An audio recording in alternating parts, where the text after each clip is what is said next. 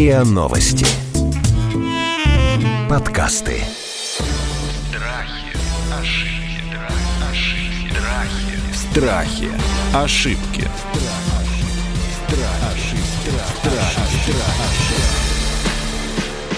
Здравствуйте, это подкаст «Страхи и ошибки». Меня зовут Наталья Лосева. В этом сезоне мы говорим и о страхах, об ошибках. И знаете, что давненько мы с вами, друзья, не разбирали настоящие, непридуманные, я бы сказала, лютые фобии.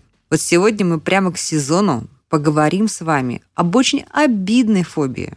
Ну, на мой взгляд. Мы поговорим с вами об аквафобии или о гидрофобии. То есть, когда человек ну, просто панически боится воды, вообще иногда даже ванной, иногда даже, знаете, в глубоком тазу, и тем более боится плавать. Не потому, что он хилый какой-то или раскоординированный, и он не плавает, а просто потому, что, ну вот, есть какие-то внутренние препятствия. И у нас сегодня по нашей доброй старой традиции, которую мы знаем, что вы все очень любите нас просите, мы разбираем этот страх э, в максимальном составе. С нами сегодня будет член Ассоциации когнитивно-поведенческих психотерапевтов Инна Мальцева. С нами будет тренер по плаванию, но не просто тренер по плаванию, и не просто КМС, а человек, который пересекал Гибралтарский пролив вплавь. Человек, который участвовал в соло-заплыве через Ла-Манш. Победительница заплыва, победительница, друзья мои, заплыва через пролив Босфор. И при этом настоящий полезный тренер. Людмила Попова. Здравствуйте. Здравствуйте. И прекрасная Александра, которая как раз, ну, сказала бы, страдает э, аквафобией, но мы сейчас спросим, страдает и Александра или просто живет? Здрасте, Александр. Да, всем привет. Да, я тот самый человек, который боится плавать на глубине, и ему кажется, что его кто-то съест, э, вынырнет э, из морской глубины и может цапнуть. Ну, а да, то есть вы просто вы плавать-то умеете, да? То есть так вот, в а, принципе, а, да, плавать я умею плавать. Мгм. Умею плавать, плаваю в бассейне без страха какого-либо. Ну, то есть глубина в бассейне меня не пугает, а как только речь идет о реке или, ну, короче, об открытой воде, мне становится не по себе. Ну, мягко говоря. Интересно. Ну, давайте начнем, наверное, с базы, да, с теории. Инна, вас спрошу, почему, в принципе, люди боятся плавать или боятся воды? Ну, не все люди, а те, которые боятся. Это какой-то эволюционный страх, или он приобретенный, или подсознательный? Как вот вы, как психолог, это видите? Но с моей стороны я вижу это так, что часто мы эти страхи приобретаем в детстве от какого-то негативного опыта, зафиксировано нами. Возможно, это какой-то неудачный опыт первого заплыва, или, может быть, это вообще человек был малышом, и он купался в ванной, и родители были с ним не очень аккуратны. И вот М. возник такой страх воды. И родители могли даже этого не заметить. Этот страх мог сформироваться в раннем детстве. Извините, а человек может даже не помнить этого Он эпизода, может конечно этот же, да? эпизод не помнить, реально не помнить. Может быть, он что-то вспомнит родители, может быть, вместе с психологом, погружаясь в ранние детские воспоминания, он вдруг вспомнит, о да, я чувствовал то же самое, те же самые эмоции, как и сейчас, но в раннем детстве. Поэтому мы будем исходить из того, когда вы это ощущаете, что вы ощущаете, что вы чувствуете. Мы оттолкнемся от эмоций и будем вспоминать те самые ситуации, которые могли привести его к этим ощущениям. Иногда мы погружаемся в более раннее детство. А подумайте, пожалуйста, когда вы испытывали точно такой же страх в раннем детстве. Иногда нам удается вытащить проблему в воспоминаниях, что это действительно зафиксированный страх раннего детства. Но, возможно, такие вещи случаются даже с очень такими профессиональными спортсменами. И об этом наверняка нам несколько слов скажет Людмила. А, Я соглашусь э, с Инной, с нашим э, специалистом в сфере психологии, а, в том, что действительно это проблема не только людей, которые не взаимодействовали с водой с детства.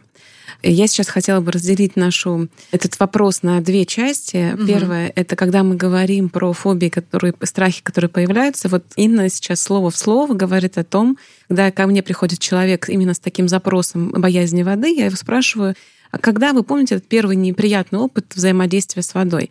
И действительно, иногда он не вспоминает об этом. Это когда папа учил плавать, бросил на середину речки и говорит «плыви». Да? Вот это, конечно, самое ужасное. Казалось бы, да, такой самый растиражированный, во всяком случае, Это я сразу хочу опыт. воспользоваться случаем и просить родителей этого никогда не делать. И если вдруг это было получено вообще в раннем детстве, отношение родителей к воде. Не ходи, это страшно, это опасно. Сидит на берегу, а вот это состояние тоже когда ребенок получает опыт от родителей. И этот опыт, он приобретенный в 90% случаев под средством какого-то второго лица, ну или ситуации как минимум. И, естественно, здесь надо разбирать, обсуждать и расстаться с этим. Я считаю, что тоже нужно с помощью второго человека, специалиста, так как он был приобретен. И второй аспект, да, когда профессионалы, пловцы, которые плавают в бассейне, видят дно, и когда они выходят в открытое пространство, мастера спорта, чемпионы мира, они по-другому остерегаются открытой воды. Я сама через это прошла, когда мне хотелось преодолеть первый свой заплыв там, на открытой воде. И первое, с чем я столкнулась, тем, что когда я была под водой, где-то на глубине там, 20 метров, я увидела скаты или черепаху, и у меня уже совсем было другое немножко отношение. Я действительно воспринимала воду как что-то такое... Источник опасности. Источник опасности. Вот. Поэтому здесь соглашусь, что да, и профессиональные пловцы испытывают похожие моменты. Другой вопрос уже, как от этого избавляться и что с этим делать. А давайте мы сначала поспрашиваем нашу Сашу угу. о том, о, о причинах ее, ее опыте. И об ее да. опыте. Да, ну давайте, угу. спрашивайте, дорогие эксперты. Инвы? Ну, я могу задать тоже вопрос. Саша, скажите, пожалуйста, когда первый раз вы испытали этот страх, как вы думаете? Когда вы почувствовали его? При каких обстоятельствах? Ну, Ин, на самом деле, я вот вчера перед сном прям думала на эту тему и пыталась вообще вспомнить, когда первые воспоминания вообще с водой у меня есть. А, и я вспомнила поездку в лагерь в Севастополь, когда мне было пять лет, меня еще в садике, типа, родители отправили в лагерь. Вот. И я помню, что вот первое именно с водой связанное воспоминание негативное у меня, это когда я поранила, типа, палец об камень. Но меня это не сильно, типа, заботило, но все равно мне это почему-то вот вспомнилось. Я не знаю, насколько это может как-то повлиять на мой страх глубокой воды, но я тогда помню, что мне прям, вот, ну, типа, мне сейчас 24, я вот сейчас это до сих пор помню, хотя, казалось бы, типа, сколько мы ранились, мы что, каждую ранку, что ли, помним, но нет. Но вот это вот э, я вспомнила, что с водой у меня есть такое воспоминание. И еще одно воспоминание у меня есть такое очень яркое. Это когда мы поехали, ну, знаете, типа на бананах там катаются народ да, да, на да. курортах. Вот. И еще парашюты отпускают. И вот я поехала со своей тетей э, на катере. И были сильные волны. И нас что-то так кидало по этой лодке, что я ударилась то ли солнечным сплетением. В общем, я начала задыхаться. Возможно, но мне было тогда уже типа там 13 лет, наверное, вот где-то так в этом возрасте. Но я тоже тогда очень сильно испугалась. Мне было прям не по себе, и мы куда-то далеко очень уплыли на этом катере. И, возможно, это тоже как-то сказалось, но я не знаю. Скажите, насколько это может отпечататься. Ну, то есть напрямую вот вы не говорите, так я сейчас зайду в воду, и там вот я поранюсь обо что-то, или меня сейчас куда-то кинет. А думаю, вы так, так. думаете, ну, да? Ага. Мы даже когда с мужем в Таиланд ездили, там очень чистый пляж и песочек, песочек, там нет никаких э, инородных, так сказать, предметов, типа камней, обо что можно порезаться. Но я на глубину заплывала, у меня просто начинало сильно колотиться сердце. Короче, у меня там муж плавал, ему все было комфортно, вот, а я не очень спокойно в этом. И что вы делали? Быстро-быстро разворачивались? Обратно, быстро. Я хотела бы уточнить еще вопрос самого страха, да? Вы боитесь заходить в воду, или вы боитесь плыть, или вы боитесь заплывать на глубину? Вот я боюсь заплывать на глубину. На глубину. Тогда, а, вы знаете, вот мы вспомнили некоторые впечатления ваши травматические, да, а мне бы хотелось еще узнать такой момент. Если мы исходим из теории когнитивно-поведенческой психотерапии, то не сама ситуация наводит на вас такой страх, а мысли об этой ситуации. Давайте мы попробуем подумать, да, вот ваш страх, ваша эмоция – какие мысли возникают у вас на этот страх, потому что часто мы имеем разного рода когнитивные искажения. Их очень много у людей на самом деле. То, что мы думаем, что случится, это только с нами. То, что мы делаем негативное самопрогнозирование, это обязательно случится, когда я поплыву. То, что мы катастрофизируем события и все обобщаем. И поэтому мы должны попробовать поисследовать это ваше пространство, найти ту самую мысль, которая вводит вас и действует на ваши эмоции. Мы попробуем найти ее и поработать с ней, услышать ее, идентифицировать ее и войти с ней в диалог, может быть, даже с ней поспорить. А спорить это, что это не так сильно катастрофично, выстроить свой диалог, чтобы выйти на альтернативное убеждение, а как можно об одном и том же событии подумать менее тревожно, чтобы у вас возникли другие эмоции — и потом немножко коллеги, может быть, что-то тоже спросят и добавят. И в конце я скажу вам, какие методы саморегуляции, совладения с собой работать будут в этой ситуации, помимо когнитивного искажения. Итак, то, о чем вы думаете, когда испытываете страх поплыть на глубину. Ваши мысли. Ну, мне кажется, что что-то пойдет не так, потому что я не чувствую дна, и что-то пойдет не так. Что это означает для вас, что что-то пойдет не так? ну, я теряю контроль как будто бы на ситуации. Ну, то есть я же не знаю, что там внизу. Вот. Так, и начинаю надумывать, контроль. что может что угодно. Так, а давайте немножечко почетче. Что для вас значит потеря контроля? Что может пойти не так? Все, все что угодно. Давайте ну, пофантазируем, значит, что, что я именно. как бы не могу влиять э, на свою, на себя, то есть я, я не могу контролировать свою жизнь. Так. Ну, типа, потеря контроля над собой, над своей жизнью. Вот ты, типа, теряешь дно и как бы не знаешь, что будет. И ты плывешь, и ты как бы в неизвестности. Угу. Вот. Ты в неизвестности. А что может случиться самого страшного в этой ситуации? Какая катастрофа может наступить? Ну, сейчас я, конечно, буду это все говорить. Это утрируем, будет утрируем, я, да. я скажу, что я думаю. Меня может цепануть акула, меня может укусить медуза, я стану неподвижным человеком. У меня может э, онеметь нога, я могу перестать плыть и утону. Ну, в общем, что еще? Угу, Я угу. думаю, что этого, наверное, достаточно. Да, действительно, этого достаточно. Но вы чувствуете, да, как развивается катастрофа. А на самом деле мы даже не знаем, в этих местах водятся акулы или нет, да? То есть вот нам нужно работать именно с тем, что а что если, то я в любом случае смогу поступить так. Но, во-первых, мы должны, наверное, все-таки включить охранительное поведение, источники информации, э, узнать, водятся ли акулы в том месте, где вы собираетесь заплывать на глубину, и по статистике, сколько людей были съедены там акулами или укушены. Вот. И некоторые моменты саморегуляции, да, если мне будет сводить ногу, что я буду в этот момент делать? То есть мы включаем некое... А давайте спросим, Да, что вы давайте будете делать, спросим, если да, у вас кстати. ведет ногу на глубине? Вот там, где вы с мужем плавали. Подсказка. Так, что я буду делать? Я буду, наверное, орать, паниковать. Не знаю. Мгм, Возможно, я лягу на спину, но это если я успокоюсь. Вот. А так я очень такой эмоциональный человек. Так, значит, нас Наверное, я начну паниковать. Здесь у нас слабое место, которое мы должны да, изучить, как нужно действовать в этой ситуации прям конкретно. Обучиться правилам охранительного поведения. Если так, то я так, да, и зафиксировать. Это второй момент. А что вы будете делать, если увидите медузу? Я думаю, что так же, как и в первом случае, я буду, скорее всего, визжать, как поросенок, ну и поплыву в другую сторону. Это однозначно. А там другая медуза.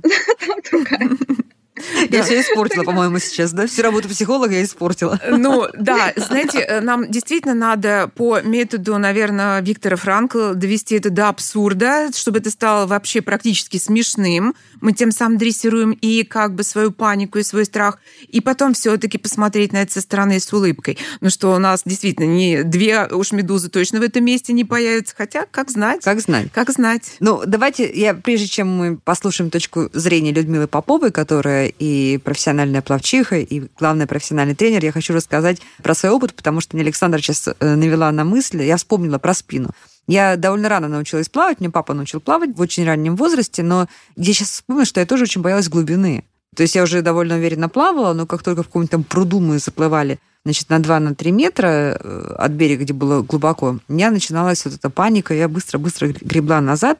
И как меня научил папа? Папа мне сказал, слушай, ты же любой момент можешь лечь на спину. Я же тебя учил лежать на спине. И вот знаете, мне это так в голову как-то потом легло, что в любой ситуации я понимала, что если я устану, например, когда я заплываю куда-то, да, или там что-то я почувствую, сведет ногу, мне же папа сказал, я в любой момент могу лечь на спину и расслабиться. Другое дело, что потом я подумала, что это может сыграть плохую шутку со мной, да, потому что если там какая-то вот опасная ситуация, какой-то там прилив, я хочу, чтобы вы тоже об этом поговорили с Людмилой, а я вот э, излишне расслаблюсь, да, и вот поэтому меня сейчас Александра просто навела на целую цепочку таких рассуждений, в которых я, честно говоря, немножко запуталась, да, так все-таки бояться или э, не бояться. Людмила, вот давайте начнем с того, что, в принципе, чего нужно бояться по-настоящему, заплывая на глубину. Да, я сейчас хочу э, действительно разграничить, где у нас приемы очень ценные вещи, сказала Инна, потому что я сейчас смотрю и понимаю, как это круто использовать на тренировках.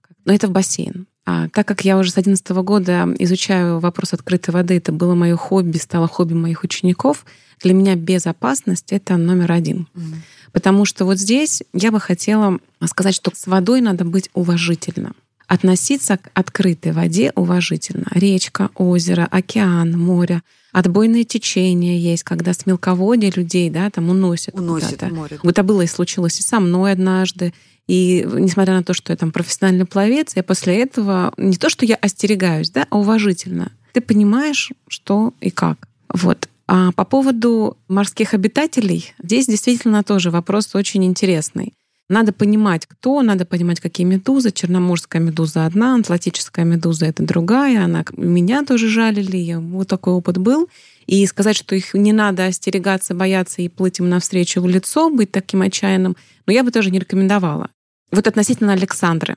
Если у человека есть такое отношение к глубине, его надо этот вопрос согласно изучить. Кто там водится, что, какая береговая линия, и обезопасить себя от, э, таких моментов. Потому что про открытую воду я говорю, к ней надо быть очень уважительным.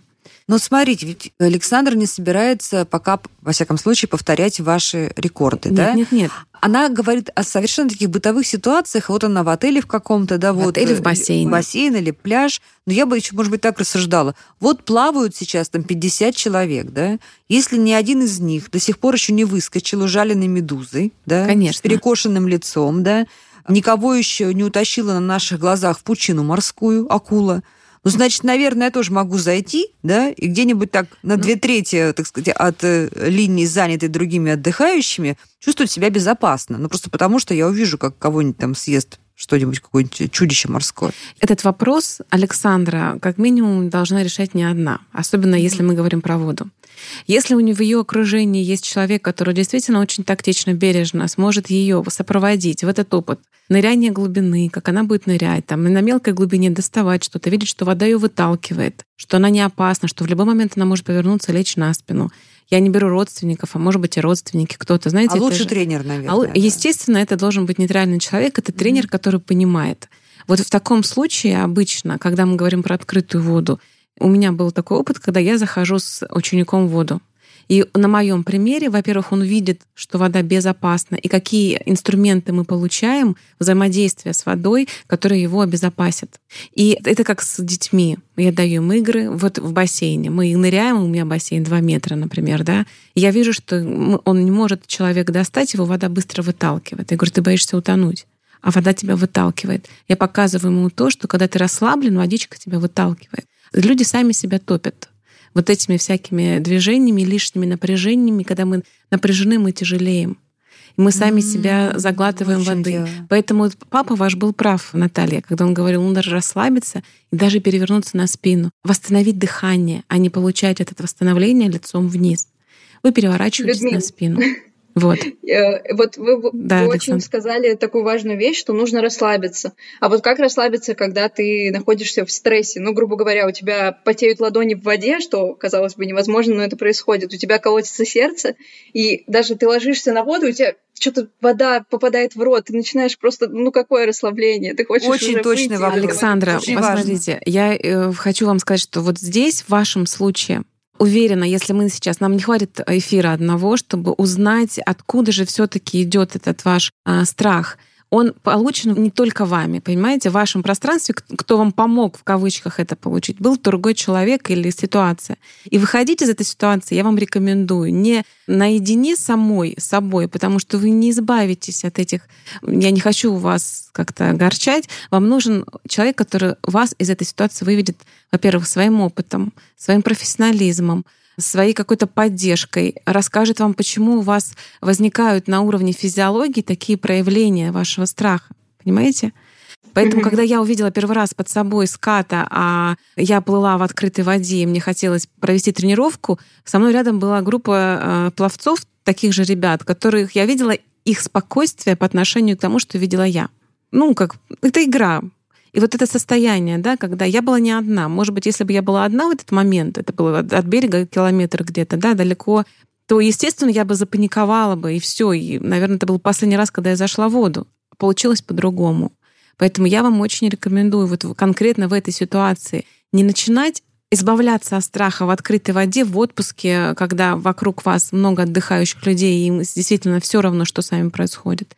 А попытаться этот вопрос решить наедине со специалистом. На суше это психолог, в воде, естественно, это должен быть э, человек, который связан с водой. У меня к вам вопрос, Людмила. А как можно в бассейне, где, кстати, Александр не боится плавать, научить человека не бояться, например, моря или океана? Когда ты начинаешь знакомить человека с водой, туда входит знакомство со свойствами воды. Во-первых, дыхание. Мы научим человека дышать. Вот вы можете, знаете, как не спать, не есть, не пить какое-то время, но вы не можете не дышать. Чтобы услышать ритм человека, надо просто прислушаться к своему дыханию. Если оно спокойное, ровное, дыхание может реально вывести человека на другие немножечко состояния беспокойства или, наоборот, спокойствия. Научить э, человека дышать, выдохи делать воду, опускать. Я просто, знаете, когда человек говорит, я умею плавать, а я задаю вопрос, вы опускаете лицо в воду, используете при этом очки. Что такое сочинский брас? Это плавание, в принципе, перемещение в воде. Когда ты опускаешь лицо в воду, ты дышишь, ты профессионально плывешь. Я не говорю профессионально, как олимпийский чемпион. Быстро. Нет, не обязательно не про, быстро. Про технику. Угу. Правильная техника это залог здоровья. Я сейчас уже пошла пропагандировать, может быть, плавание в целом, да, но когда ты поднимаешь голову, ты напряжен, у тебя шея напрягается, ты не можешь расслабиться. А в плавании слово плавно. Я говорю про плавание, это навык, который дает спокойное взаимодействие с водой в открытом водоеме, если мы сейчас говорим об этом. В воде, в бассейне, в закрытом пространстве мы можем смоделировать те ситуации, которые могут с Александрой случиться на открытой воде. Мы можем помочь ей понырять. Она увидит, что такое происходит с ней на двух метров, как она хочет достать, на каком дыхании или отсутствии дыхания, на каком напряжении она это делает. Что она сделает, если она немножко посидит на дне, на задержке дыхания, потом всплывет? Угу. Как она сможет в какой-то ситуации ускориться, а потом перевернуться на спину? Но трюков может быть очень много. Тут момент в здесь и сейчас. Как это все будет происходить? Страхи, ошибки. Страхи, ошибки.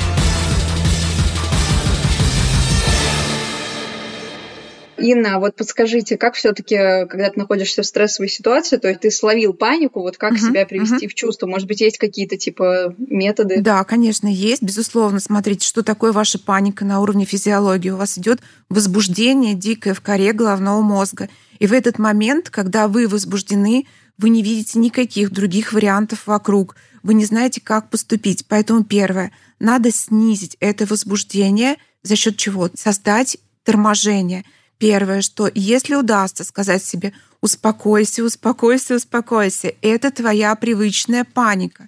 И в этот момент потихонечку, или сказать себе просто «стоп», это паника. Второй момент. Вы начинаете дышать, то, о чем говорила Людмила. Вы дышите глубоко, диафрагмально. Вот сейчас, если можете, положите, пожалуйста, себе руки на ваши нижние ребра. Я могу сделать это вместе с вами и вздохните. И слушатели да, тоже давайте так же и делать вздохните, пожалуйста, глубоко и почувствуйте, как расширяется ваша диафрагма. Она падает чуть-чуть вниз, и вы сможете подышать спокойно, спокойно выравнивая свое дыхание животом. А дышать медленно и глубоко невозможно не успокоиться в этот момент. Вы притормаживаете все. Дальше, если вы на воде, Вначале вы все это тренируете вместе с психологом или самостоятельно дома.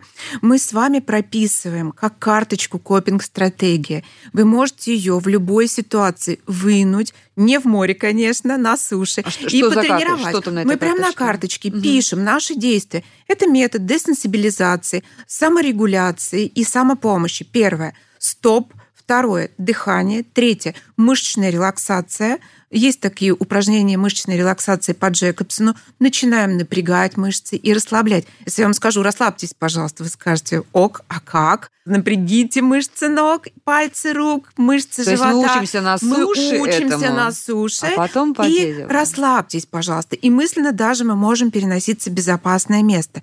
Но каким образом мы это тренируем? Мы выстраиваем вначале всю экспозицию в голове. Мы делим ваш страх, как вы заходите в воду, на маленькие части. И все тренируем мысленно в голове, все абсолютно вместе с дыханием. То есть психолог говорит, первая часть, вы заходите, насколько ваша паника от 0 до 10, вы говорите 8. Дышим, напрягаем, расслабляем мышцы, переносимся визуально, говорим себе стоп и слова поддержки. Вторая часть. Вы на глубине или ближе к глубине. Мы каждую часть поделим на кусочки и потренируем это в голове. А потом мы передадим вас Людмиле или профессионалу, тренеру, вы попробуйте то же самое на воде. То есть мы разобьем это тренировочно на кусочки. Для чего? Чтобы вы адаптировались. Любой страх и паника даны нам, чтобы выжить. Чтобы вы в такой экстремальной ситуации это вспомнили.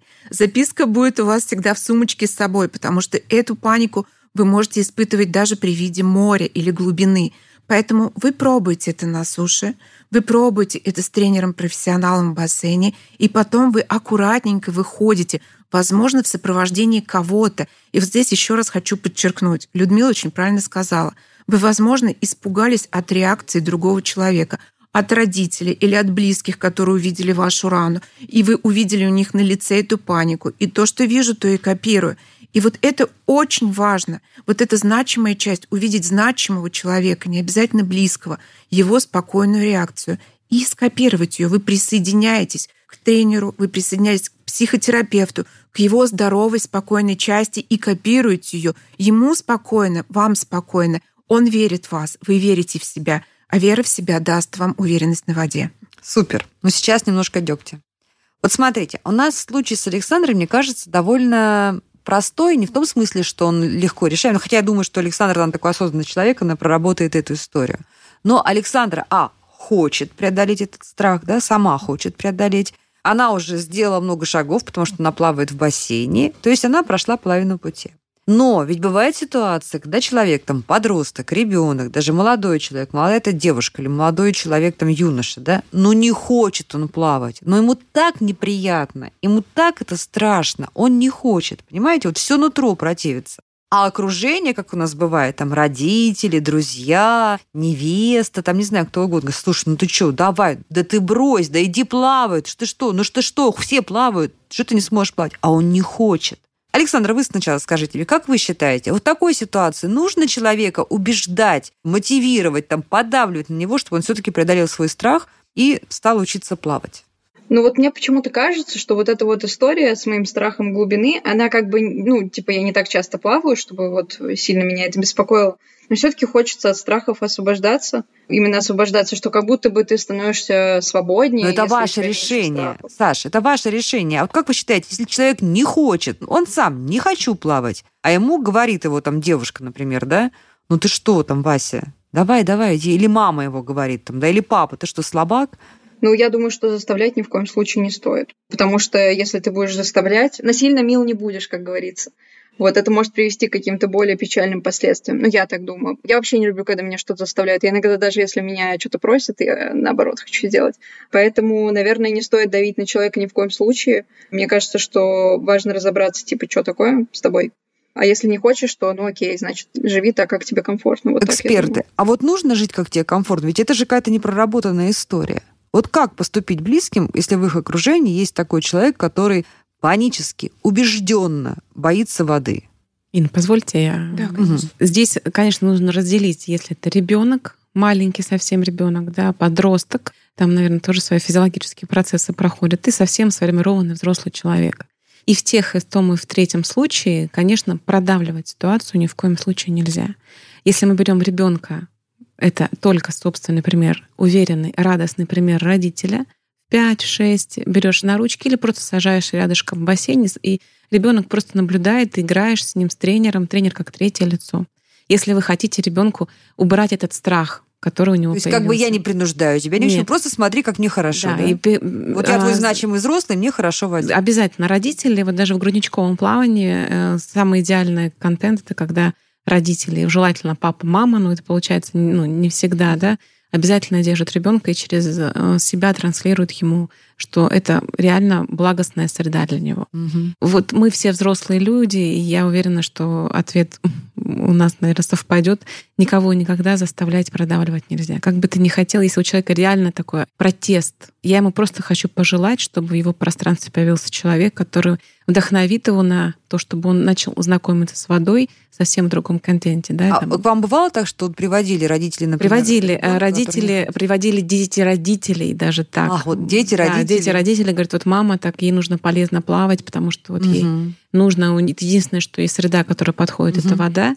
Вот. И, конечно, мы общались с человеком, и у меня был опыт, когда мы разворачивались, и тренировки заканчивались у нас на этом. Потому что без желания самого человека ты ничего не сделаешь. Если он реально, как вы говорите, Наталья, протест, то, конечно, нет. Другой вопрос, когда ты начинаешь приводить позитивные примеры и поймите, что когда ребенок э, боится воды, когда он начнет доверять тренеру, он начнет делать то, что просит его тренер. Когда э, в беседе или в первой такой стартовой тренировке а взрослый человек видит в тренере доверие, он доверяет ему, он, мне кажется, все-таки будет пробовать, хотя бы пробовать. Инна, а дайте вот несколько советов родителям или просто близким людям, которые хотели бы помочь своему близкому аквафобу, гидрофобу, но не испортить все, как мы уже выяснили, что тут испортить здесь очень легко, да? Я думаю, mm-hmm. здесь нужно приглашать, я думаю, что здесь нужно показывать своим примером, доброжелательности и ни в коем случае не давить. Потому что у человека, естественно, будут защитные механизмы сопротивления. Ну, что, что с подростком, что с ребенком? С подростком сделать? можно только сказать, попробуй, давай попытаемся.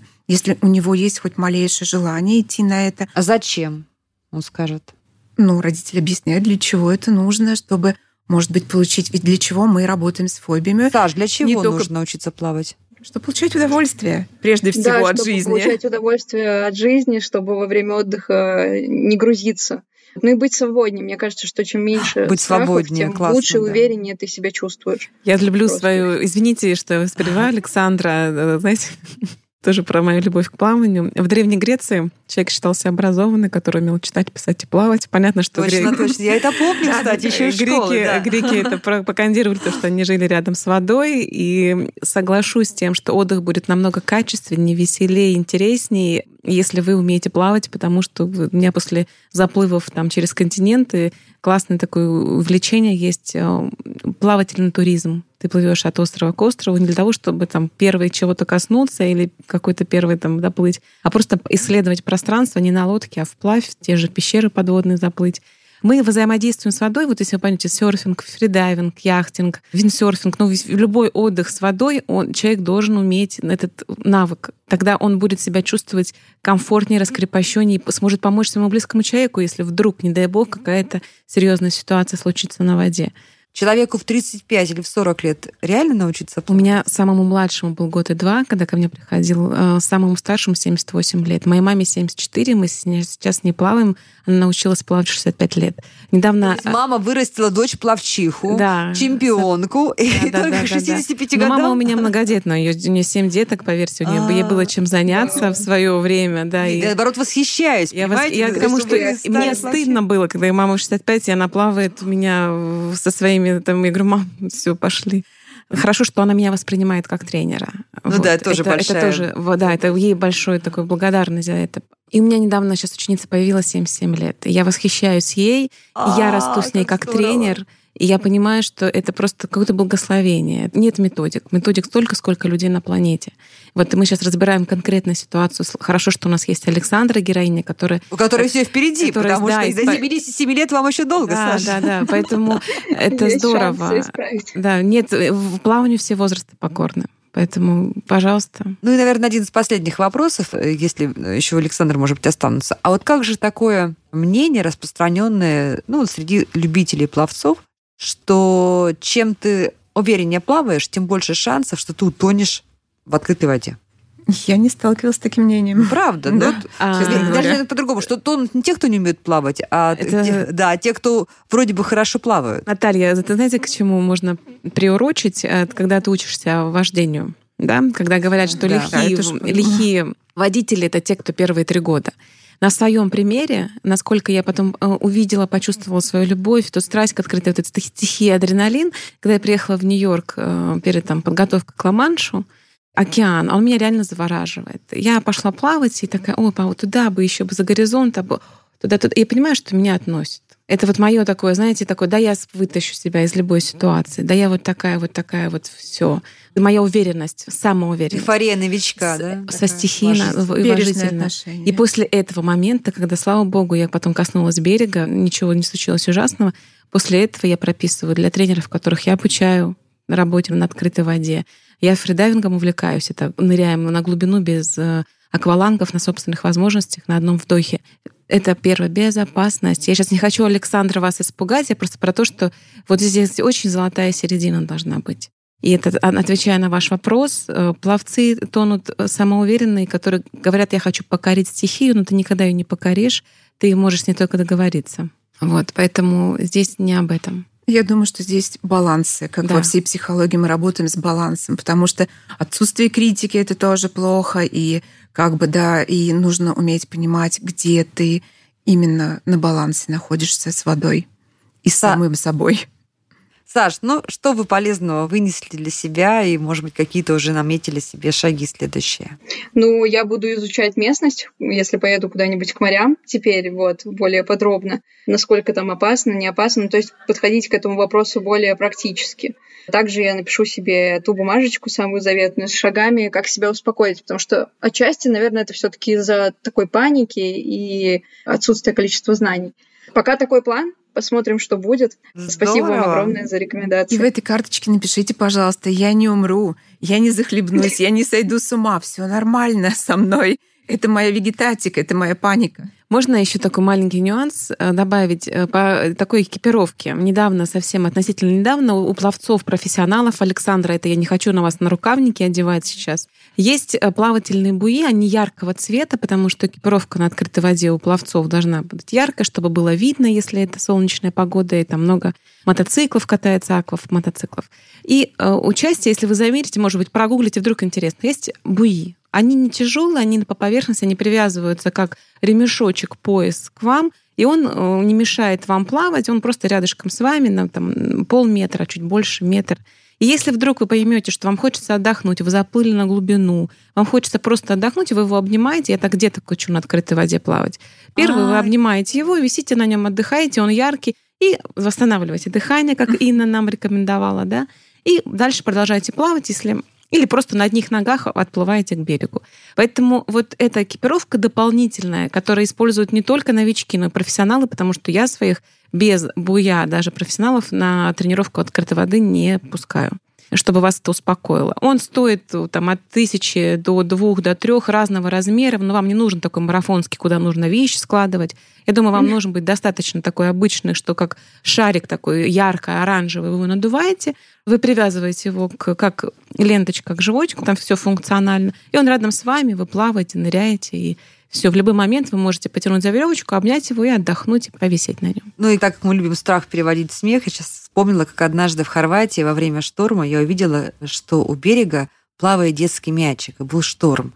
Я подумала, mm-hmm. надо сейчас придет какой-то ребенок после шторма, а его мячик унесет в море. Я схватила этот мячик, поняла, что у него какая-то веревочка, удивилась и стала тянуть. И вот каково же было мое удивление, когда вслед за этой веревочки вылез совершенно разъяренный аквалангист. И долго, долго, значит, выговаривал все, что он думает обо мне. Наталья, наверное, вы не кислород ему перекрыли. Это был вот типа такого буя, про которого вы рассказывали. У него было неплохое совладение с собой. Так что, друзья мои, ладно, мы учимся смеяться над страхами, учимся их рационализировать. Я очень признательна Александре, которая сегодня здорово, рационально вместе с нами поговорила о своих страхах с нашими потрясающими экспертами. Мне кажется, что этот подкаст можно, этот эпизод слушать, прислушивать э, и детям, и взрослым для того, чтобы понять, что же делать, как научиться плавать так, чтобы вы не боялись, как э, с уважением да, относиться к воде и к стихиям и получать огромное, огромное удовольствие.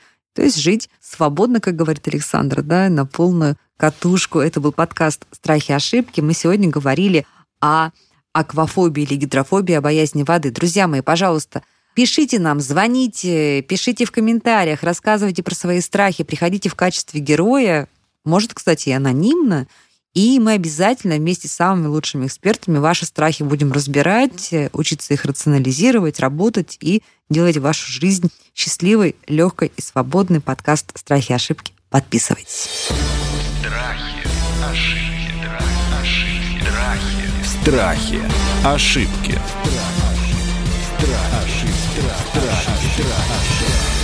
Слушайте эпизоды подкаста на сайте ria.ru в приложениях Apple Podcasts, CastBox или SoundStream. Комментируйте и делитесь с друзьями.